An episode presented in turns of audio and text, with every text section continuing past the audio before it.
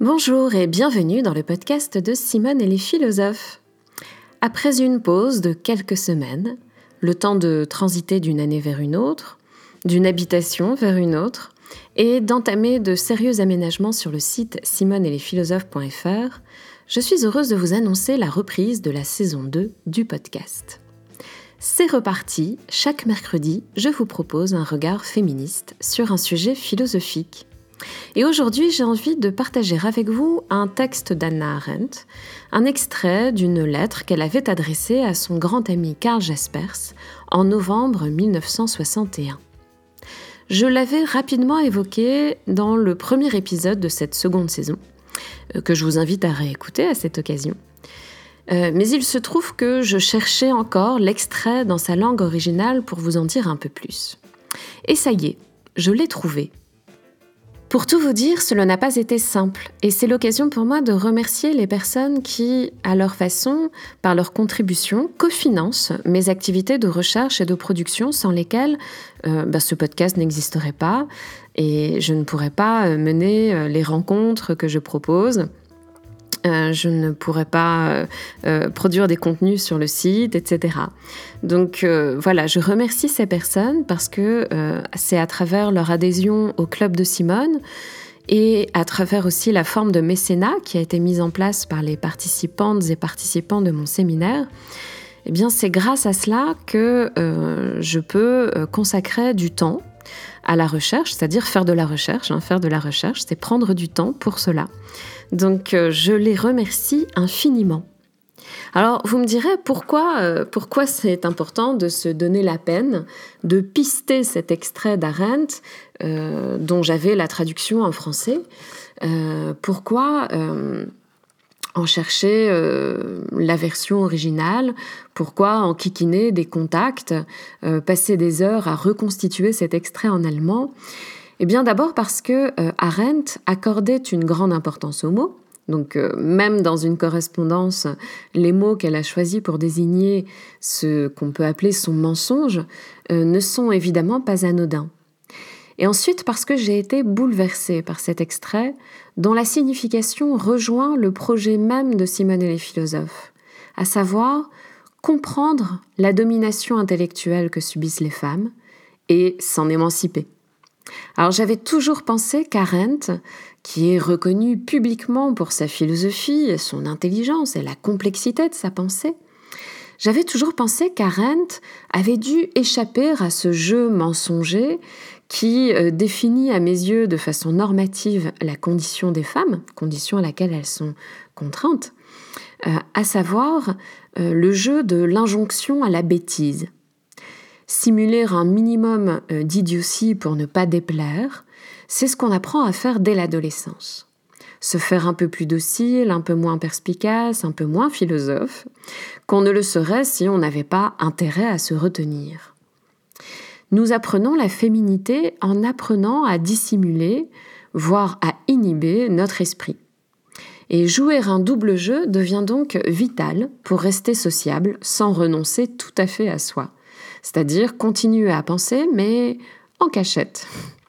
Cette hypothèse, que l'on pourra trouver sotte comme il se doit, euh, j'ose la soutenir parce qu'outre des années d'observation et de pratique hein, euh, personnelle, j'en ai trouvé l'écho dans les confidences d'au moins deux penseuses. Virginia Woolf, dans le texte dont je vous parlais dans l'épisode 5 de cette saison, et Anna Arendt dans ce bref extrait que je vous propose de regarder de près ensemble. Voyons donc comment la philosophe Anna Arendt avoue avoir joué ce double jeu dont je vous parle auprès de celui qui fut son professeur de philosophie et son proche ami, Martin Heidegger.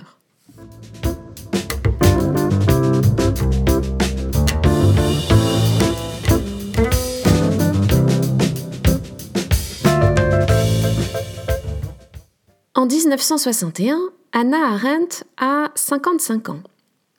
Elle a récemment publié La condition de l'homme moderne, un ouvrage qu'elle a envoyé à Heidegger, alors âgé de 72 ans. Dix ans auparavant, elle avait publié son célèbre et important ouvrage Les origines du totalitarisme. Elle a écrit de nombreux essais, dont six qui seront rassemblés en 1961 dans la crise de la culture. Bref, en 1961, Arendt est publiquement reconnue, au moins aux États-Unis, mais au-delà aussi. Elle est reconnue comme euh, une penseuse hors pair, apportant des éclairages précieux sur le monde contemporain. Malgré les aléas de l'histoire et malgré l'éloignement géographique, l'amitié qu'elle entretenait avec euh, Heidegger avait plutôt bien duré. Mais en 1961, Heidegger a manifesté une hostilité sans précédent et a cessé de lui donner de ses nouvelles. Pour quelle raison? Voici ce qu'Arendt confie son hypothèse, hypothèse qu'elle confie à son autre ami philosophe de très longue date et avec lequel il n'y a pas eu de, de brouille, Karl Jaspers. Je vous lis le passage en français dans une traduction d'Eliane Kaufholz-Mesmer que j'ai légèrement modifiée. Mon explication, si l'on exclut l'éventualité de quelques ragots, c'est que je lui ai envoyé pour la première fois un de mes livres l'hiver dernier. Vita Activa. Je sais qu'il lui était insupportable que mon nom apparaisse en public, que j'écrive des livres, etc. Toute ma vie, j'ai pour ainsi dire triché avec lui. J'ai toujours fait comme si tout cela n'existait pas, et comme si je ne savais pas compter jusqu'à trois, à moins qu'il ne s'agît de l'interprétation de ses propres œuvres. Dans ce cas, il était toujours très heureux que je sache compter jusqu'à trois et parfois même jusqu'à quatre. Et puis cette tricherie m'est soudainement devenue ennuyeuse, et j'ai aussitôt pris un coup sur le nez. Pendant un moment, j'ai été très fâchée, mais je ne le suis plus du tout. Je suis plutôt d'avis que je l'ai quelque part mérité, aussi bien parce que j'ai triché que parce que j'ai soudainement cessé ce jeu. Dans ce passage, il me semble qu'Arendt n'avoue pas une chose, mais deux choses importantes. D'une part, elle reconnaît avoir masqué son intelligence, son inventivité intellectuelle, c'est-à-dire sa capacité à penser par elle-même. Le terme qu'il m'importait de retrouver en allemand est le mot qu'elle utilise plusieurs fois dans cet extrait euh, tel qu'il est traduit en français euh, par tricher. Et en allemand, il s'agit du verbe schwindeln, c'est un verbe de registre plutôt familier qui signifie mentir, raconter des bobards, tricher. Le terme français est donc approprié et souligne ce double jeu de dissimulation consciente que je présentais dans l'introduction.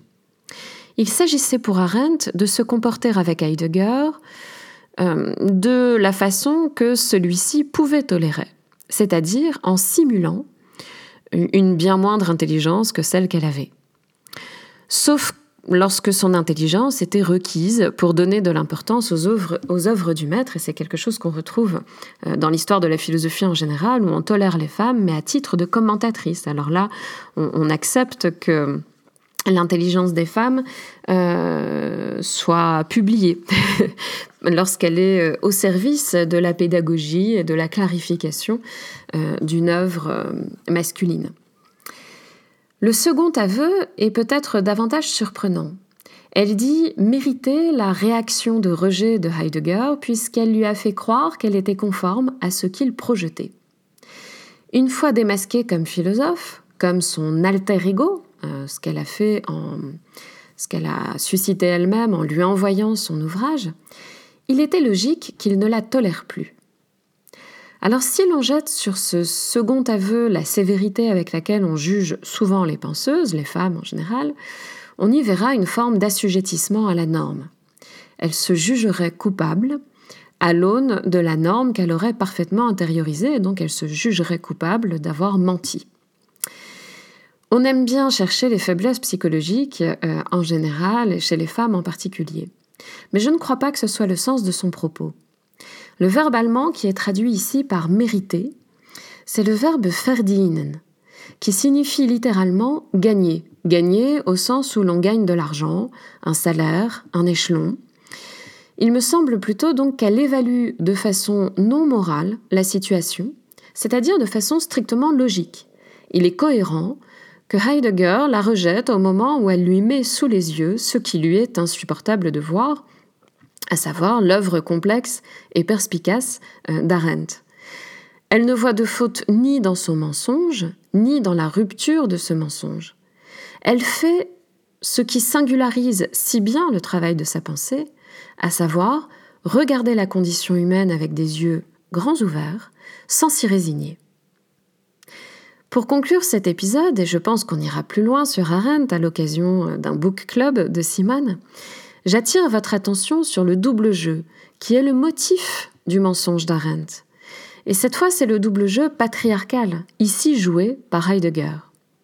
Contrairement à un raccourci qu'on prend peut-être trop souvent, le biais patriarcal n'est pas de croire que les femmes ne pensent pas ou pensent moins bien. Ce n'est pas un biais qui consiste à sous-estimer l'intelligence euh, des femmes. Ce n'est pas si simpliste. Car alors, l'intelligence de la femme ne serait pas regardée comme une menace, comme un motif de rejet, comme quelque chose d'insupportable, pour reprendre le terme euh, qu'utilise Arendt au sujet de Heidegger. Le biais patriarcal, c'est d'exiger le respect d'une hiérarchisation des esprits, d'exiger le respect de cette hiérarchisation en vertu de laquelle celui qui domine doit être regardé comme plus sage que les autres, les autres entre autres ici, les femmes. L'intelligence ou la sagesse d'une femme est regardée comme une provocation qu'il faut désamorcer par l'humiliation ou par la correction systématique ou par encore le rejet. Arendt dit bien, je cite, Je sais qu'il lui était insupportable, unerträglich. Il lui était insupportable que mon nom apparaisse en public, que j'écrive des livres, etc. Ce qui est vexant ou ce qui a pu vexer Heidegger n'est pas qu'une femme pense, n'est pas qu'Anna Arendt pense. C'est qu'elle fasse savoir qu'elle pense. Et c'est cela qui est insupportable. Et sans être Anna Arendt, je crois que nous sommes nombreuses à avoir constaté que dans notre société patriarcale, si on réduit si souvent les femmes au silence, si on les interrompt, si on les corrige avant même de les écouter, avant même de les avoir laissées terminer leur phrase, ce n'est pas parce qu'on les juge bêtes, c'est parce qu'on refuse qu'elles ne le soient pas. On refuse qu'elle n'ait pas besoin des explications viriles avec lesquelles on les assomme. Alors je ne sais pas ce que vous en pensez, mais ça m'intéresse justement d'avoir vos témoignages et vos avis. Il me semble que c'est un biais patriarcal dont on gagnerait à se débarrasser, toutes et tous, de façon à ne pas perdre notre activité mentale, à ne pas euh, passer une grande partie de notre vie à jouer ce jeu et à tricher euh, que ce soit le double jeu euh, de la docilité féminine ou le double jeu de la domination patriarcale.